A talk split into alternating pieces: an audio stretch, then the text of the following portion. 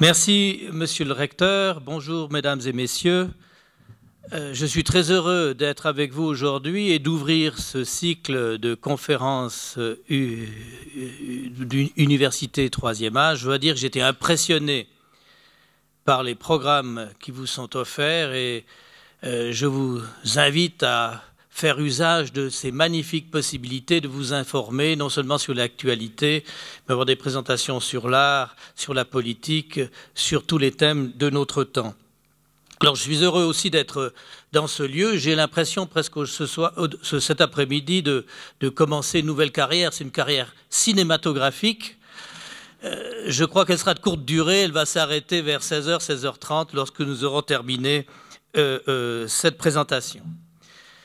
Mesdames et messieurs, la Banque nationale suisse dans la crise financière, pour moi, bien sûr, ça va rester très présent à mon esprit.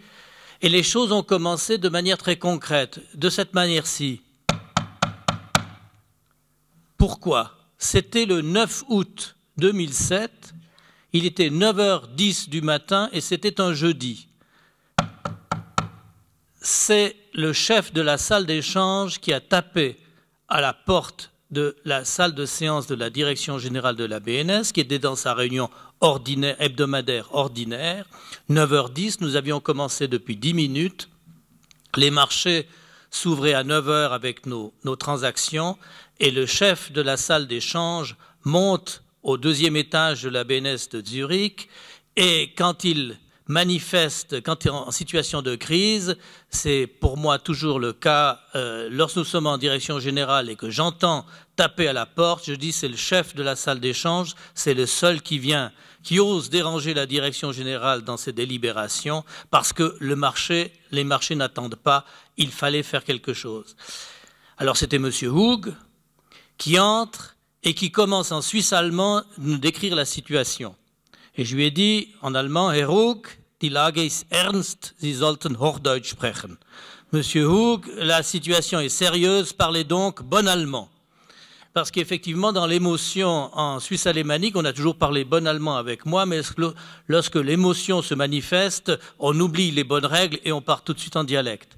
Et il a continué nous présenter la situation, et la situation était simple. Il nous a dit, les marchés sont fous. Les marchés sont fous, les banques recherchent à tout prix de la liquidité. Je peux en donner autant que je veux, tout part dans le marché. Que se passait-il ce jour-là? C'était le début de la crise financière. Les banques réalisaient que des investissements massifs qui avaient été euh, faits aux États-Unis étaient devenus douteux.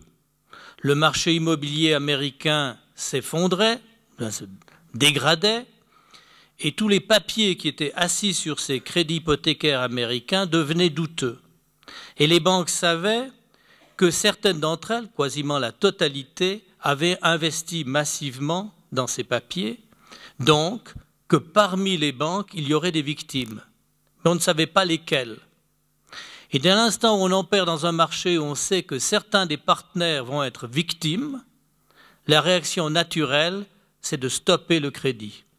Plus aucune banque n'était disposée à prêter de l'argent à une autre banque, parce que ces banques ne savaient pas est-ce que mon partenaire dans cette opération va survivre ou non.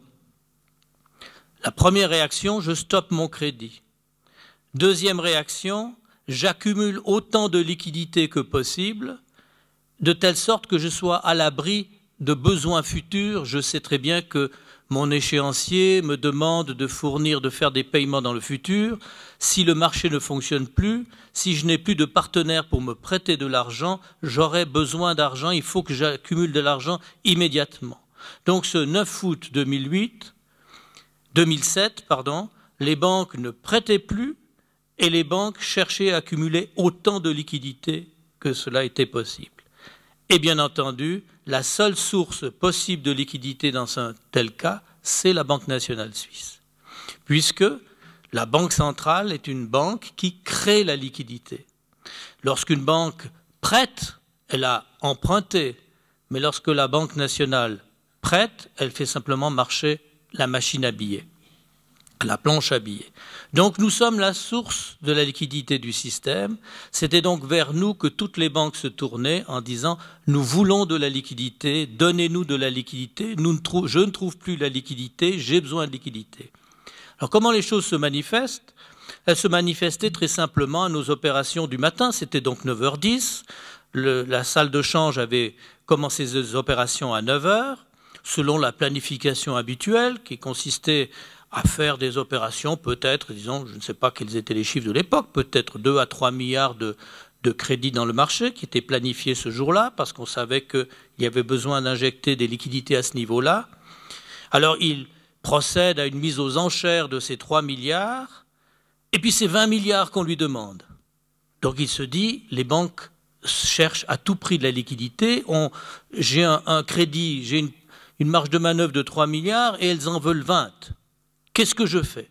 Et c'est l'instruction que le chef de la salle des marchés est venu chercher à 9h10 à la direction générale.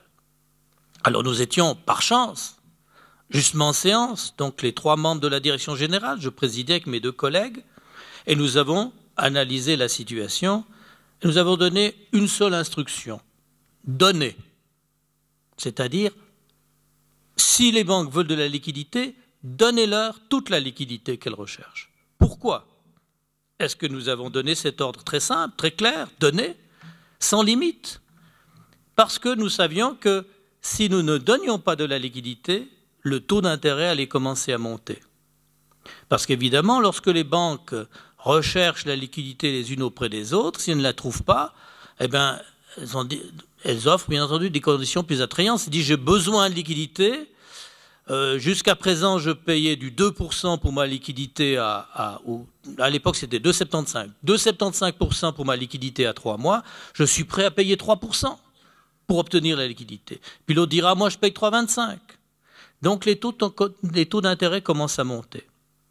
Or, vous devez bien comprendre que le rôle de la Banque nationale, c'est de stabiliser l'économie et de veiller à ce que l'économie se développe de manière harmonieuse, sans inflation, et notre variable opérative, c'est le taux d'intérêt, les conditions du crédit sur le marché. Nous pouvons les influencer, ces conditions, en mettant plus de liquidité en circulation ou en retirant de la liquidité en circulation. Lorsque les taux d'intérêt montent sur le marché, parce que les banques cherchent de la liquidité, on en injecte et les taux d'intérêt restent stables. S'il y a trop de liquidité dans le marché, le taux d'intérêt va baisser et à ce moment-là, peut-être que ce sera incompatible avec une politique de stabilité. Notre objectif à la Banque nationale, c'est donc de gérer l'économie au travers du taux d'intérêt. Et à l'époque, le taux d'intérêt était à hauteur, grosso modo, de 2,75%. Et c'était le taux d'intérêt que nous jugions adéquat pour permettre un développement équilibrée, sans inflation, de l'économie suisse telle qu'elle se présentait à l'été de 2007. Alors lorsque le chef de la salle de change dit les banques cherchent de la liquidité et le taux d'intérêt commence à monter, nous savions que si nous avions simplement gardé les anciennes instructions, 3 milliards, ces deux chiffres que j'indiquais tout à l'heure, les taux d'intérêt seraient montés, taux d'intérêt serait monté, entraînant le taux, euh, les taux, le taux interbancaire, le taux sur le marché du crédit en général et le taux hypothécaire. Et à ce moment-là, toute l'économie se ralentit. Or, si on, a l'impression d'être au début d'une crise financière, ce n'est pas le moment d'appuyer en plus sur le frein de l'économie. Il faut en tout cas pas euh, permettre une hausse des taux d'intérêt. Donc notre réponse était simple donner de telle sorte que le taux d'intérêt reste stable au niveau que nous avons fixé, nous avions fixé à l'époque de 2,75%. Et c'était l'instruction extrêmement claire, simple, donnée à la salle de, change ce 9 euh, août 2007 euh, et qui a été l'instruction qui a dominé toutes les opérations de la Banque nationale suisse pendant tous les mois qui ont suivi. Pendant tous les mois qui ont suivi, vous avez suivi ça par l'actualité, euh, les incertitudes ont augmenté, euh, les, discussions sont intervenues sur ces papiers toxiques liés aux investissements immobiliers aux États-Unis. Euh, la méfiance croissait entre les banques. Donc, de plus en plus, l'incertitude croissait et les besoins de liquidité augmentaient. Mais comme l'instruction était claire, donnée, chaque jour, jour après jour, notre salle de change mettait dans le marché les liquidités nécessaires pour que le taux d'intérêt reste stable à hauteur de 2,75%.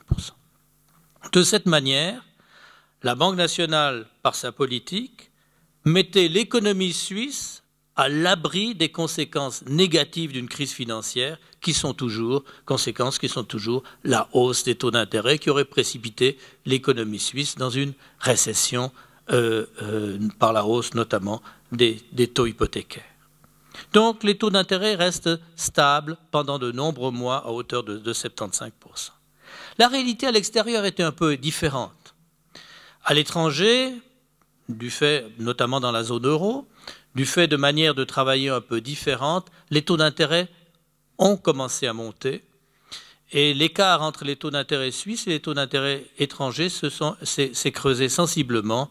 Les taux d'intérêt sur l'euro sont montés à peu près de 1 point, 1 point et demi durant cette période qui a suivi le mois d'août 2007, parce que sur le marché européen, la Banque centrale européenne travaille de manière différente. Nous avions fixé ce plafond sur les taux d'intérêt, elle avait une autre attitude et les taux d'intérêt ont commencé à, monter en Europe. On a parlé de raréfaction du crédit, de renchérissement du crédit, de credit crunch, comme on le dit. On utilise le terme crunch, c'est le chocolat. Hein. Ben, on sent bien que le credit crunch, c'est quelque chose qui se casse, hein. le, crédit qui ne fonctionne plus. Et cette situation se présentait en Europe, mais en Suisse, les choses sont restées euh, relativement calmes. Bon, ces, ces investissements toxiques aux États-Unis, ça a été une surprise pour tout le monde. On savait qu'au cours des années précédentes, euh, le secteur financier avait fait preuve de beaucoup d'imagination dans le développement de nouveaux produits financiers. Et ces nouveaux produits financiers, euh, notamment, s'étaient développés sur le marché américain du crédit. Alors, le marché américain du crédit hypothécaire est assez différent du nôtre. Chez nous, la plupart d'entre vous le savent, Lorsqu'on a besoin de financer euh, l'achat d'une maison ou la construction d'une maison, on a des plans, on a un contrat d'achat et on va voir son banquier. Et puis le banquier va faire une estimation de la valeur de l'immeuble. Et on va devoir mettre une partie en fonds propres et va donner la différence sous forme de prêt hypothécaire qu'on amortira plus ou moins euh, au cours des, des 20 années suivantes. On a une relation entre le banquier et le client, et il y a l'immeuble qui est financé. Et si les choses vont mal, eh bien, il faut aller voir son banquier puis dire écoutez, j'ai des problèmes, je ne peux pas payer mes, mes intérêts parce qu'il s'est passé ceci, il s'est passé cela, et on sait les situations que cela peut créer, mais c'est une relation entre le banquier et son client. Aux États-Unis, les choses étaient complètement différentes. Aux États-Unis, euh, il y avait une volonté politique de favoriser l'acquisition euh, des maisons individuelles par les, couches sociales les plus défavorisées. Et le gouvernement avait encouragé, la Réserve fédérale d'une certaine manière également, le développement d'un marché hypothécaire qui était un peu différent. Les hypothèques n'étaient pas euh, offertes par les banques, mais par des courtiers qui venait voir Monsieur X ou Madame Y, qui disait voilà, vous voulez acheter une maison, ben voilà, je vous offre euh, euh, un financement. Moi, je ne suis pas une banque, je suis simplement un courtier, mais je vous fais signer un contrat. Et puis, euh, vous aurez le financement de l'acquisition de votre immeuble. Et comme on voulait que ces contrats soient signés en masse, on faisait des conditions de, extrêmement attrayantes. Et généralement, euh, on disait aux clients, vous n'allez pas payer d'intérêt pendant 2-3 ans, puis ensuite les choses vont monter, et puis le client se disait, bon, ben, j'ai déjà 3 ans de gagner, puis ensuite on verra, euh, on verra comment est-ce que je pourrais payer euh, les, choses ultérieurement. Et on voulait faire le crédit sur une base très large, on disait, on faisait les crédits au NINA, Nina, ça n'était pas des personnes aux, yeux bleus et aux cheveux blonds. Les NINA, c'était des personnes qu'on appelait no income, no asset, qui n'ont ni revenus ni fortune. Donc, on allait faire du crédit à des personnes qui n'avaient aucun travail et aucun fonds propre, aucun. Mais ces personnes prenaient le crédit uniquement par pure spéculation. Parce que comme le marché immobilier américain était toujours monté, le raisonnement était simple. Si je signe aujourd'hui un contrat qui me dit que pendant trois ans je ne paye pas d'intérêt, eh bien je, prends cette maison, je la, je la finance à l'aide de ce contrat, je ne paye pas d'intérêt, et dans trois ans, je peux vendre la maison, et à ce moment-là, je recommence l'opération un peu plus loin. Et puis grâce au gain que j'aurais fait sur la vente de la maison, euh, je vais pouvoir recommencer l'opération plus loin. Donc c'était totalement spéculatif. Ça partait de l'idée que dans l'immobilier, les prix ne peuvent que monter. Donc si à trois ans, ma maison vaut plus qu'aujourd'hui, il suffit que trois ans plus tard, je revende ou que je tire une hypothèque élargie, parce qu'on peut le faire aux États-Unis, sur la nouvelle valeur de la maison, et puis à ce moment-là, je peux commencer à payer les intérêts. Mais ce qui s'est passé, c'est que les, prix immobiliers ne sont plus montés, ont baissé. Et c'est alors là que tous ceux qui avaient fait ce calcul spéculatif, qui n'avaient ni revenus ni fortune, qui avaient souscrit ces, créances ces emprunts hypothécaires totalement spéculatifs, se sont trouvés pris au piège, puisque l'immeuble ne se revalorisant pas, ils ne peuvent peu, le, moment venu, faire face à la charge de leur hypothèque. Si nous faisons un petit peu d'histoire suisse, on se retrouve quand même dans des réalités du début des années 90 chez nous. On avait aussi à l'époque une, une, période extrêmement spéculative dans le marché de l'immobilier. Je me souviens de situations où on empruntait 100%, 120% de la valeur de l'immeuble. On se disait, mais c'est pas grave, je vais emprunter plus que la valeur de l'immeuble, parce que de toute façon, mon immeuble ou ma maison va se revaloriser avec le temps.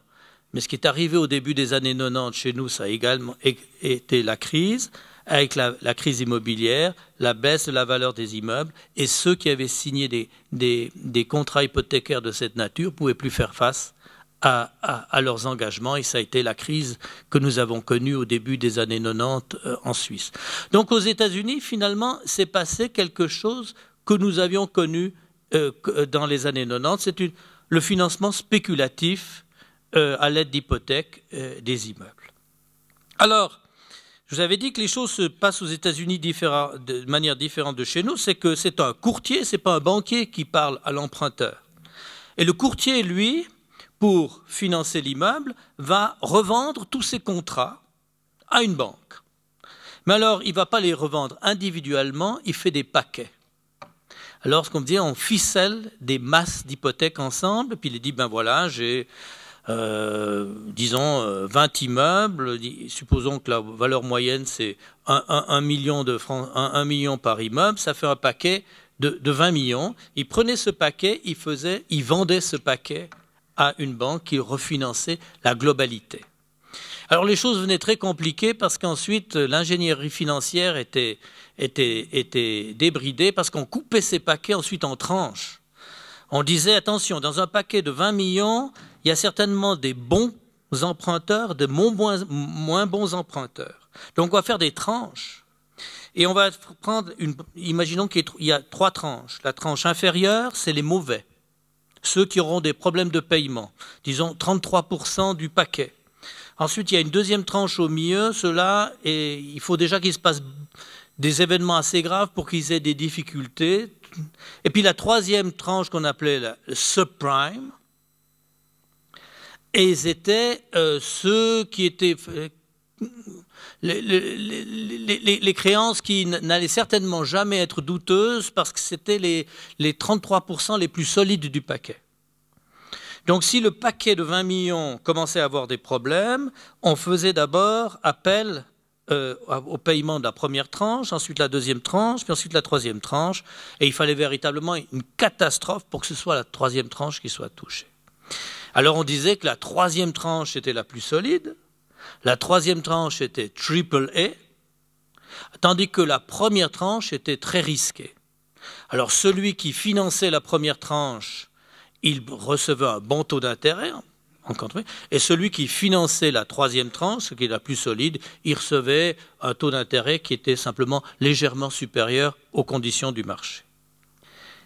Et les banques suisses avaient investi massivement dans la troisième tranche parce qu'elles avaient une, une politique très claire d'investissement dans les meilleurs papiers du marché et on avait investi massivement dans ces plans tranches AAA en pensant qu'elles étaient solides et qu'elles résisteraient à la crise financière. Or, ce qui s'est passé, c'est que même la troisième tranche a été considérée comme douteuse. Alors qu'on pensait que c'était la première tranche des hypothèques qui allait être malmenée, peut-être la deuxième, mais pas la troisième tranche des hypothèques. Toutes les tranches des hypothèques ont été mises en doute sur le marché. Donc ce que l'on croyait être des investissements de première qualité triple A n'en était pas. Et c'est ça l'erreur fatale qui a transformé des investissements massifs considérés comme des investissements de qualité en investissements douteux et toxiques. Et ces banques, ce 9 août 2007, se sont aperçues de cette situation et ne savaient plus exactement quelle était la valeur des investissements, quelles étaient les pertes potentielles des uns et des autres, quelles allaient être les victimes possibles dans le secteur bancaire. C'est pour ça qu'elles se sont toutes précipitées sur la liquidité. Voilà comment les choses sont parties et comment était la réaction de la Banque nationale au, début de la crise, dès août 2007, donnée. Euh, mettons suffisamment de liquidités en circulation de telle sorte que le taux d'intérêt ne monte pas euh, sur le marché. Et cette réalité, cette situation a été stable grosso modo pendant une année. 2007, si vous vous souvenez, 2007 c'était une année relativement bonne pour l'économie suisse. Euh, les entreprises tournaient bien, les carnets de commandes étaient encore euh, bien remplis et les perspectives, on avait des points d'interrogation en raison de la crise financière, mais la réalité économique n'avait pas été affectée par cette crise financière jusqu'à ce moment-là. Donc jusqu'à l'été de 2008, tout allait bien et le taux d'intérêt restait magnifiquement stable à hauteur de 2,75%. De l'étranger, on nous regardait en disant la Suisse c'est extraordinaire, vous avez gardé le contrôle de la situation, euh, vous pouvez maîtriser le taux d'intérêt. Je dois vous dire que même à la Banque nationale, on a été même surpris de notre capacité de maîtriser euh, euh, la situation sur les marchés, mais c'était une réalité. Et à la fin de l'été 2008, les choses ont commencé à se dégrader. Alors même que notre chef de la salle de marché, bien fidèle à la mission, injectait toutes les liquidités qu'on lui demandait, le taux d'intérêt a commencé à monter sur le marché.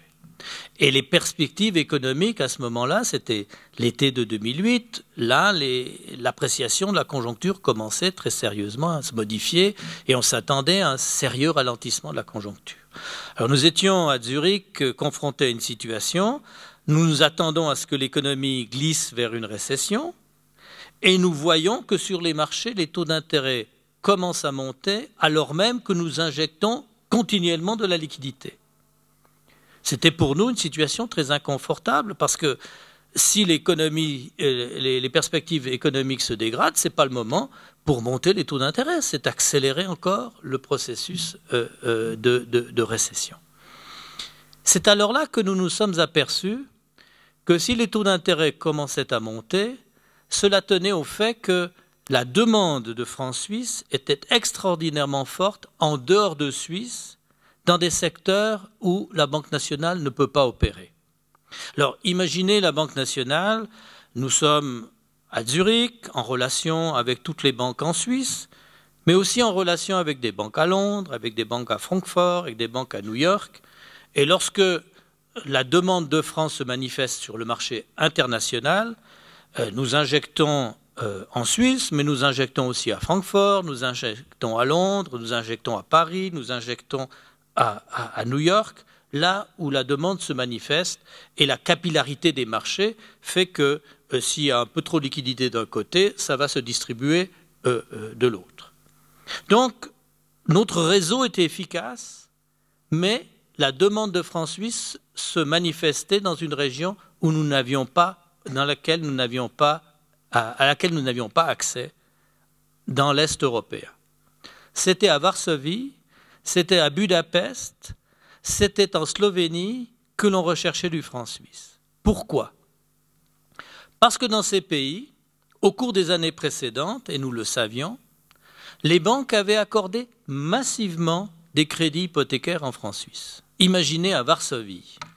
Vous êtes polonais, vous voulez acheter votre maison, la banque vous dit prenez un crédit hypothécaire en francs suisses. Pourquoi?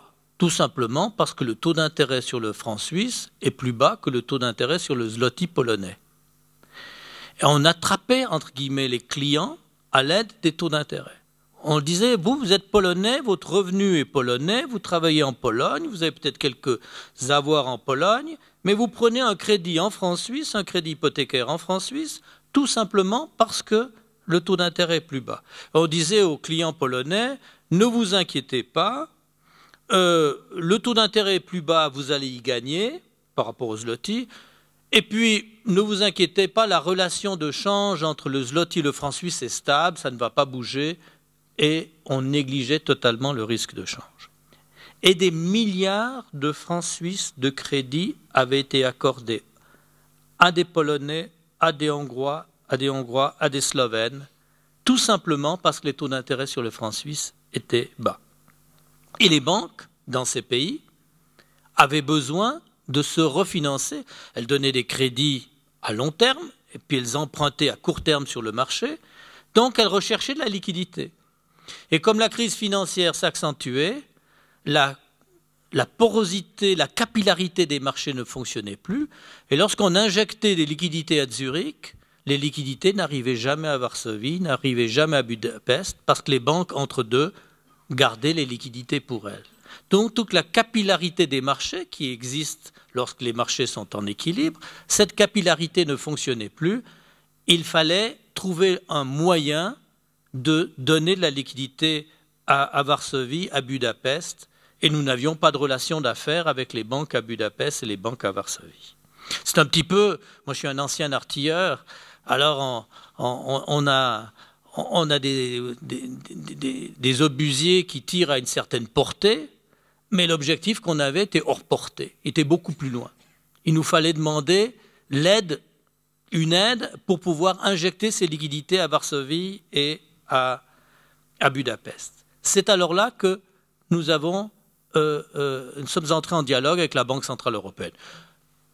Il est clair que le dialogue avec la Banque centrale européenne, c'est une affaire continue, mais euh, nous avons parlé de ce problème à la Banque centrale européenne parce que nous avions un problème de distribution du franc suisse dans le marché européen, puisque nous ne pouvions pas nous distribuer à Budapest et à Varsovie, et on voulait donner des francs suisses à disposition pour que le taux d'intérêt euh, se stabilise au niveau de 2,75% qu'on s'était fixé comme objectif. Et la Banque centrale européenne a, euh, en, en deux jours, l'opération été montée. Nous avons remis des francs suisses à la Banque centrale européenne, qui, par son mécanisme de crédit, elle avait des relations avec Budapest, avec la, Pologne, avec d'autres pays de l'Est européen, par ses opérations normales de crédit, distribuait du franc suisse sur euh, le, franc euh, à, l'est, euh, les marchés de l'est européen. Donc, d'une certaine manière, très amicalement dit, la Banque centrale européenne était venue l'agent de la Banque nationale suisse dans la distribution des crédits, comme nous, autres banques centrales européennes, nous étions venus des agents de la Réserve fédérale américaine distribuant des dollars en Europe pendant la crise financière. Alors, je n'oublierai jamais le jour où nous avons fait cette opération. Parce que c'est toujours la même procédure. On annonce au marché que l'on va mettre en place un nouvel instrument, que cet instrument euh, sera euh, mené euh, de concert par la Banque centrale européenne et la Banque nationale suisse, mise offre de crédit en francs suisses, et les offres, les demandes de crédit devaient nous parvenir par voie électronique. En dix minutes, il est parti l'équivalent de 60 milliards de francs suisses. 40 milliards d'euros. Et 60 milliards, c'est un chiffre énorme, mais il faut rappeler que 60 milliards, c'est le double de la valeur des francs suisses en circulation en Suisse. Nous, avons, nous avions grosso modo 35 milliards de billets en circulation en Suisse, et là, en 10 minutes, sont partis 60 milliards de francs suisses. La demande était telle que euh, a été, ça a été une véritable avalanche. Et le bilan de la Banque nationale a bien entendu explosé à ce moment-là, puisqu'il y avait tout à coup 60 milliards de plus de crédits qui venaient d'être accordés, et ceci se passait par, par la voie électronique. Les crédits sont partis, euh, les suisses sont partis vers Varsovie, euh, vers Budapest, la Slovénie, et le taux d'intérêt est resté de nouveau à 2,75%. Nous avions bloqué la hausse euh, du taux d'intérêt. Ceci, ça a été la fin de l'été 2008, au moment où euh, euh, nous sentions que la conjoncture commençait à se dégrader. Et effectivement, nous avions à, à l'automne, septembre 2008, nous avions des nouvelles alarmantes qui nous venaient des indicateurs du commerce international, qui nous indiquaient que le commerce international implosait, que les échanges internationaux diminuaient très fortement, donc on allait vers une, phase de récession sérieuse pour l'économie mondiale dans sa totalité. Donc, euh, à l'automne de 2008, nous savions que nous allions être confrontés à deux problèmes. D'une part, une dégradation rapide de la conjoncture, et d'autre part, un impact supplémentaire de la conjoncture sur la crise financière. Évidemment, parce que si la conjoncture se dégrade à cette vitesse sur le plan international, les banques étaient déjà malmenées par la crise des subprimes eh, vont se trouver encore plus malmenées du fait de la dégradation de la conjoncture. Et c'est l'accélération qu'on a observée à l'automne de 2008 avec euh, la fermeture, la faillite de Lehman Brothers, la banque américaine, qui a été le déclencheur de la crise totale de confiance sur les marchés. Alors ici, il y a eu, au niveau de la Banque nationale, deux, actions. Il y a eu d'abord une action de, euh, de, baisse massive des taux d'intérêt. J'ai toujours parlé de ces 2,75%, qui était le taux d'intérêt que nous avions à la fin de l'été de euh, 2008. Eh bien, au mois de décembre, le taux d'intérêt était de 0,5%. De 2,75 à 0,5, nous avons baissé les taux d'intérêt de ce qu'on appelle 225 points de base, 2,25 points de pourcentage en l'espace de quelques mois, un mouvement extrêmement rapide étant donné, d'une part, la détérioration de la conjoncture et d'autre part, de la tendance fondamentale en période de crise du franc suisse à vouloir s'apprécier sur les marchés. Donc du côté de la politique monétaire, nous avons été extrêmement rapides à baisser les taux d'intérêt en face de la dégradation de la situation conjoncturelle.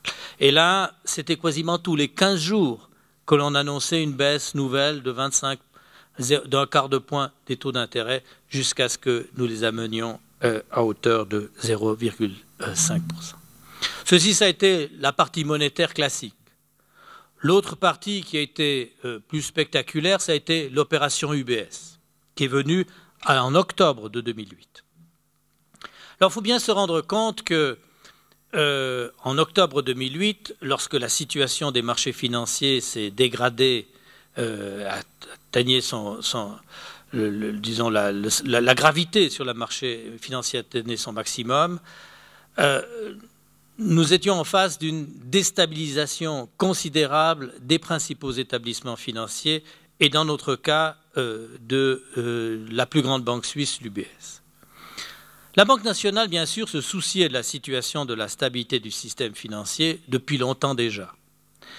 Dès que la crise financière a commencé en 2007, nous avons, comme les autres banques centrales, nous sommes interrogés qu'est-ce qui pourrait se passer? Quelles sont les positions des, uns et des autres dans ces papiers euh, douteux, quels sont les risques potentiels, que pourrait-il se passer si les, les choses devaient s'accélérer, que peut-on faire? Et au printemps de 2008, nous étions en étroit contact avec la Banque d'Angleterre, avec la Réserve fédérale américaine, avec la Banque centrale européenne un peu moins parce qu'elle la Banque centrale européenne n'est pas en charge directement de surveiller les banques en Europe, euh, alors que la Banque d'Angleterre et la Réserve fédérale euh, le sont, pour savoir comment réagir dans, le cas où une de nos grandes banques serait déstabilisée par euh, la crise financière. Et nous avions fait nos réflexions en total isolement, c'est-à-dire sans aucun contact ni avec l'une ni avec l'autre de nos deux grandes banques.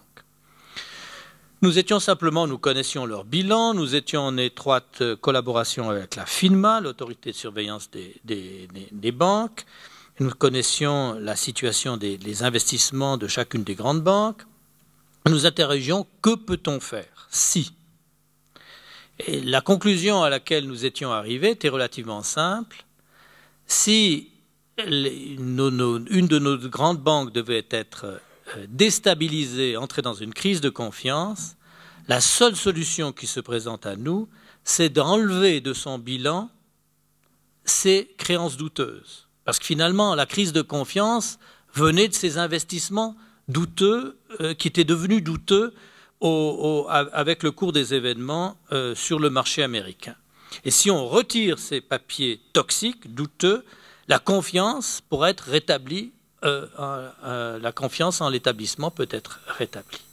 Et nous avions, au printemps de 2008, donc en total secret, planifié deux types d'opérations. Nous étions dit, nous pouvons faire deux choses. Soit nous pouvons faire un prêt massif garanti par ces papiers. Vous savez, les banques centrales font jamais des prêts en blanc. On doit toujours faire un prêt garanti par quelque chose. Comme quand on fait un prêt hypothécaire, on donne le prêt hypothécaire et la garantie, c'est la maison. Alors, les banques centrales font des prêts contre ce qu'on appelle du collatéral, contre des garanties, quelque chose qui est remis en nantissement. Alors, on, prendrait ces actifs, actifs toxiques, bien entendu dévalués au maximum, comme nantissement contre un prêt. Alors, le prêt serait des liquidités des milliards de francs suisses en liquidité, garantis par ces papiers. Ça, c'était l'opération numéro un. Et on avait appelé cette opération Pink. Pink parce que c'était la manière anglo-saxonne de travailler. C'est comme ça que la Réserve fédérale avait construit ses instruments avec les banques américaines. Puis nous avions un deuxième type d'opération qu'on avait appelé Rosa. C'était quelque chose d'un peu plus suisse. Hein. Euh, ça, cette opération consistait non pas à prêter, mais à acheter les créances douteuses. À ce moment-là, les eh, créances entraient dans le bilan de la Banque nationale et la banque en difficulté recevait des, bons francs suisses bien solides. Donc les risques venaient chez nous et la banque euh, euh, déstabilisée, elle, était libérée de ces risques. c'était beaucoup plus massif. La première opération, c'est un, soutien temporaire, parce qu'un crédit est quelque chose qu'on doit rembourser, donc les papiers seraient revenus, toxiques seraient revenus dans la banque en question, tandis que dans la deuxième opération, il y a un achat des actifs toxiques, les choses sont beaucoup plus, euh, euh, euh, massives, parce que la banque en est définitivement libérée. Et nous avions, en mai 2008, préparé deux plans, qu'on avait appelé Pink, l'autre qu'on avait appelé Rosa, qu'on avait approuvé en direction générale de la BNS et mis dans nos tiroirs pour pouvoir passer l'été tranquille. Et effectivement, nous avons pu passer l'été tranquille, nous avions fait nos travaux préparatoires et c'est à l'automne de 2008 que les choses ont commencé à s'accélérer. Et c'est à l'automne de 2008 qu'on s'est aperçu que l'une de nos deux grandes banques était particulièrement menacée par la situation et notamment qu'elle avait de plus en plus de peine de se refinancer. Donc elle ne pouvait plus trouver les fonds nécessaires pour couvrir ses besoins en liquidité. Il y avait une crise de confiance qui augmentait à son égard et le risque était qu'elle se trouve dans une situation telle qui, à ce moment-là, serait la faillite avec une cascade incroyable de conséquences dans l'économie suisse pour tout un chacun, pour nos caisses de pension, étant donné l'importance de cette banque euh, pour notre marché. Alors, euh, avec la FINMA et la banque en question, nous sommes entrés en dialogue et nous avons ressorti nos plans. Et pour nous, c'était clair, Pink ne pouvait pas entrer en question, il fallait utiliser Rosa.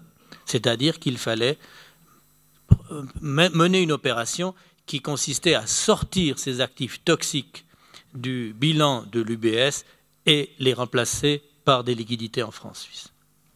Alors lorsque euh, la banque euh, elle-même a réalisé, sa situation, a dit il faut que les autorités nous aident, dit ben voilà, euh, on avait étudié les options, et dans le dialogue avec l'UBS, s'est construit l'opération qui a été ensuite rendue publique de la création d'une société de portage qu'on avait eu le malheur d'imaginer aux îles Caïmans parce que les choses étaient simples pour nous. On avait sous-estimé toute la symbolique des îles Caïmans. Alors on a, on a pris, on a dû faire une construction spéciale pour faire ça en Suisse, qui est venue beaucoup plus cher que ce qu'on avait fait ça aux Caïmans. Mais enfin, ça c'est. Donc on, on, a dû créer une société de portage. Et cette société de portage a reçu comme financement deux choses.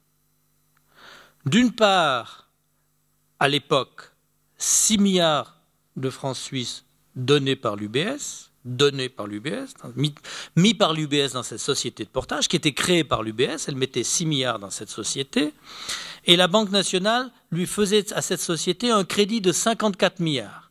Alors 54 plus 6, ça faisait 60 milliards de potentiel euh, de, cette société de portage, 6 milliards fournis par l'UBS, 54 milliards crédit de la BNS, et ces 60 milliards achetaient 60 milliards de papiers de l'UBS et les mettaient dans, son bilan.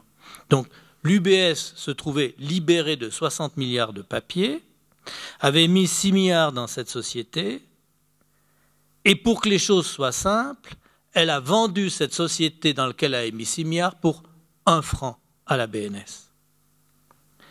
Donc la BNS est venue propriétaire de cette société dans laquelle avait fait un crédit de 54 milliards, qui avait reçu une dotation de 6 milliards et qui avait 60 milliards de potentiel d'actifs toxiques. Vous comprenez bien que cette construction faisait que, comme l'UBS avait vendu cette société pour un franc, en fait c'était en dollars, un dollar, elle perdait les six premiers milliards. C'est-à-dire si cette société allait perdre de l'argent, son capital de dotation initiale remis par l'UBS, 6 milliards, à être le capital qui, qui allait absorber les premières pertes de la société.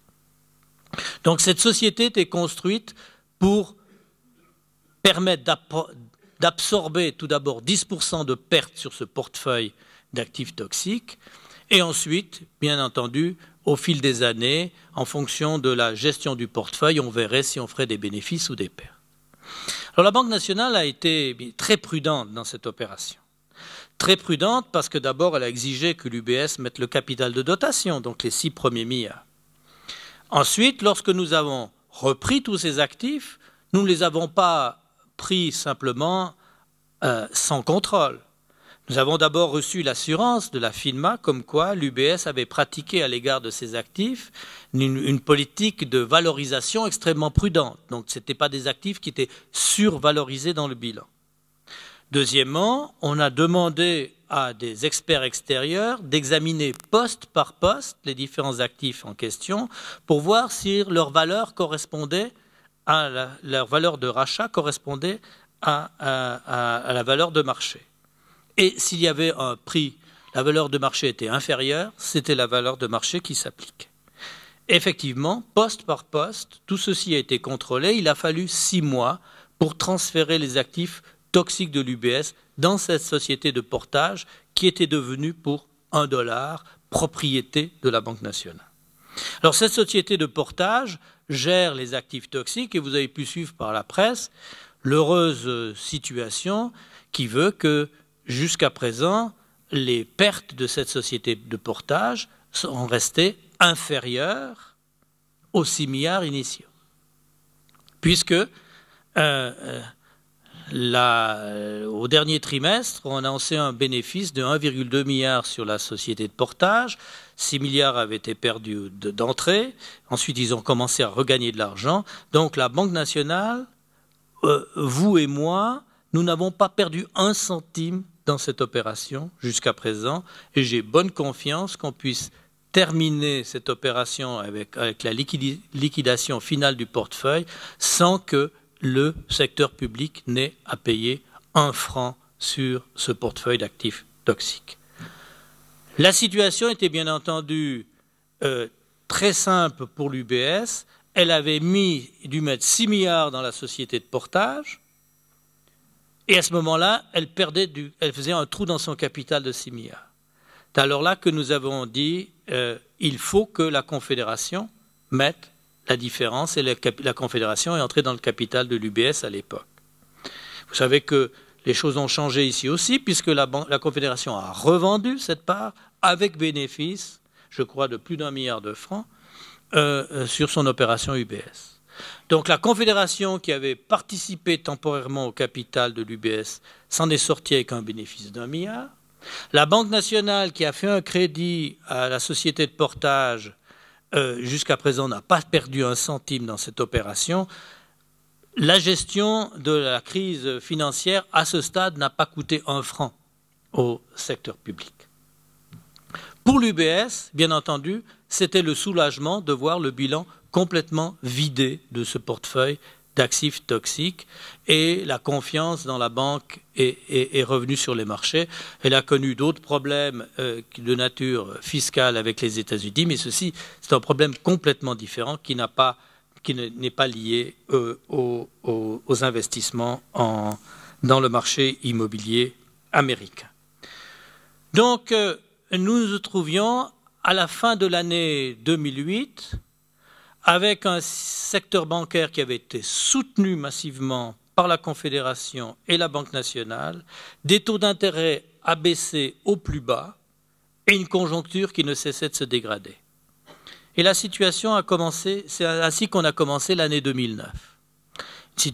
L'atmosphère était extrêmement négative, la conjoncture, les, nouvelles sur la conjoncture étaient très mauvaises, euh, le franc suisse ne cessait de monter sur les marchés, et le taux d'inflation était devenu négatif en Suisse. En mars de cette année-là, en mars 2009, la Banque nationale a pris une dernière décision dans cette crise financière qui a été d'intervenir massivement sur les marchés d'échange. Nous étions effectivement dans une situation très particulière. La conjoncture était très mauvaise, les taux d'intérêt déjà quasiment à zéro, et le franc ne cessait de monter sur les marchés. Donc il fallait faire quelque chose d'autre. Et la seule chose d'autre qu'on pouvait faire, c'était stopper l'appréciation du franc, parce que l'appréciation du franc, c'était accélérer encore le ralentissement de la conjoncture. L'appréciation du franc, c'était provoquer des baisses de prix des biens importés alors que l'inflation était déjà négative. Il fallait bloquer cette évolution-là pour éviter une, évolution déflationniste de l'économie suisse, et ce qui a été fait au printemps euh, de 2009. Euh, La conjoncture, comme vous le savez, a commencé à se redresser, les choses à se stabiliser, la conjoncture a se redresser au cours de l'année 2009, euh, la Confédération est sortie du capital de l'UBS, les actifs toxiques repris, comme je l'indiquais, par la Banque nationale ont commencé à reprendre un petit peu de valeur, si bien qu'on commençait dans la presse à entendre que euh, l'UBS était intéressé à racheter son, portefeuille d'actifs toxiques, ce que la Banque nationale a toujours refusé, disant euh, maintenant il est chez nous, euh, on, s'en débarrassera le jour, où on jugera que ce sera nécessaire, mais pour l'instant on va rester dans la situation telle qu'elle a été créée en octobre 2008. Et en 2009, à la fin de 2009, finalement, le secteur public n'avait pas perdu un centime euh, dans euh, cette opération de soutien euh, de l'UBS et la conjoncture se redressait. Alors je dois m'arrêter à la fin de 2009 parce que je peux pas me permettre des commentaires sur 2010. Je suis plus en fonction depuis le 1er janvier 2010 et si j'avais été en fonction et mes prédécesseurs commençaient à faire des commentaires sur l'actualité, je crois que j'aurais été assez furieux. Aussi, je ne veux pas faire ça à l'égard de mes successeurs. Mais quels sont les quelles sont les conclusions qu'on peut tirer de cette crise financière? Moi, je crois qu'on peut tirer trois conclusions. La première conclusion, il faut faire acte de modestie. Nous avons tous, pas simplement les banques, mais aussi les autorités de surveillance, nous avons tous surestimé notre capacité d'observer, de mesurer, de gérer les risques. On avait développé des modèles extrêmement compliqués, sophistiqués, nous disant que la probabilité qu'il se passe quelque chose dans ce domaine-là est euh, probabilité de 1, ça ne peut arriver que dans une fois chaque 100 ans. Donc on peut négliger ce risque. Ou on, on calculait les risques de de manière très précise et on disait on n'a pas besoin de capital plus que temps parce que de toute façon notre calcul des risques nous indique que dans le 95%, 98% des cas on n'aura pas besoin de plus de liquidité que de temps. Donc on avait mesuré tout au plus près et finalement on s'est aperçu qu'on était beaucoup moins doué que ce qu'on imaginait. Donc on n'était pas en mesure d'observer et de calculer les risques comme on pensait, donc de les gérer il fallait être finalement plus prudent, et plus simple.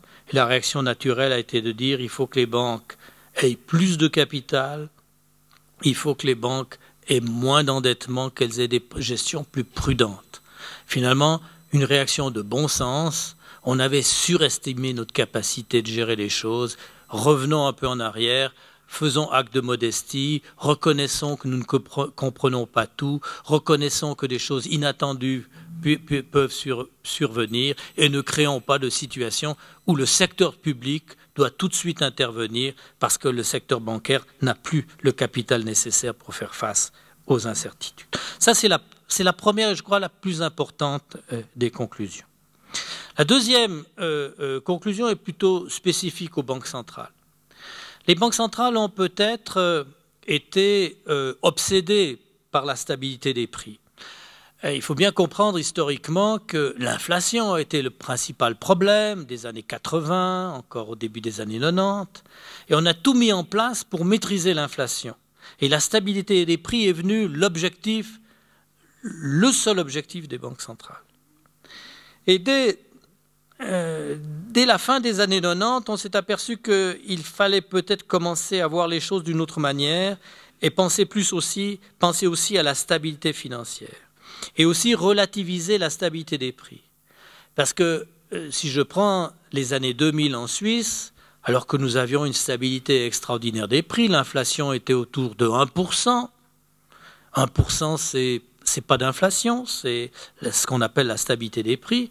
Mais quand on regardait les choses à l'intérieur de l'indice, on s'apercevait qu'il y avait des prix qui montaient en Suisse, et puis il y avait des prix qui baissaient, et généralement les prix qui baissaient, c'était tous les produits qui nous venaient d'Asie et des, pays à, à, taux de salaire relativement bas, et on était envahi par l'électronique qui, dont les prix baissaient tout le temps, les textiles baissaient tout le temps, euh, tous ces produits qui nous venaient des pays émergents, euh, prix baissaient, alors que les produits domestiques, eux, leurs prix montaient.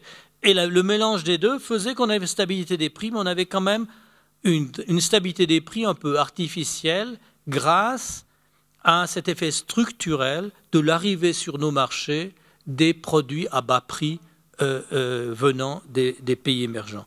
Donc il nous faut regarder la stabilité des prix, la stabilité financière de manière beaucoup plus critique que par le passé. On a peut-être été trop euh, euh, hypnotisé par l'évolution de l'indice des prix et la consommation qui regroupe le tout, sans trop se poser de questions. On aurait dû se poser plus de questions. Est-ce qu'il n'y a pas là derrière des déséquilibres plus fondamentaux qui nous demandent de réagir en matière de taux d'intérêt? Et c'est la critique qu'on pourrait faire. Les banques centrales ont été peut-être ont gardé trop longtemps des taux d'intérêt bas, et ces taux d'intérêt bas, bien entendu, incité a, euh, conduit à cette euh, bulle financière qui a éclaté euh, à la fin des années 2000.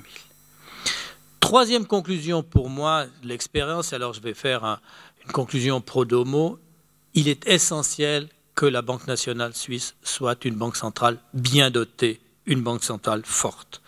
Je l'ai vécu pendant cette crise financière je constatais quelle était la différence de capacité d'intervention de la BNS par rapport à d'autres banques centrales de pays industrialisés.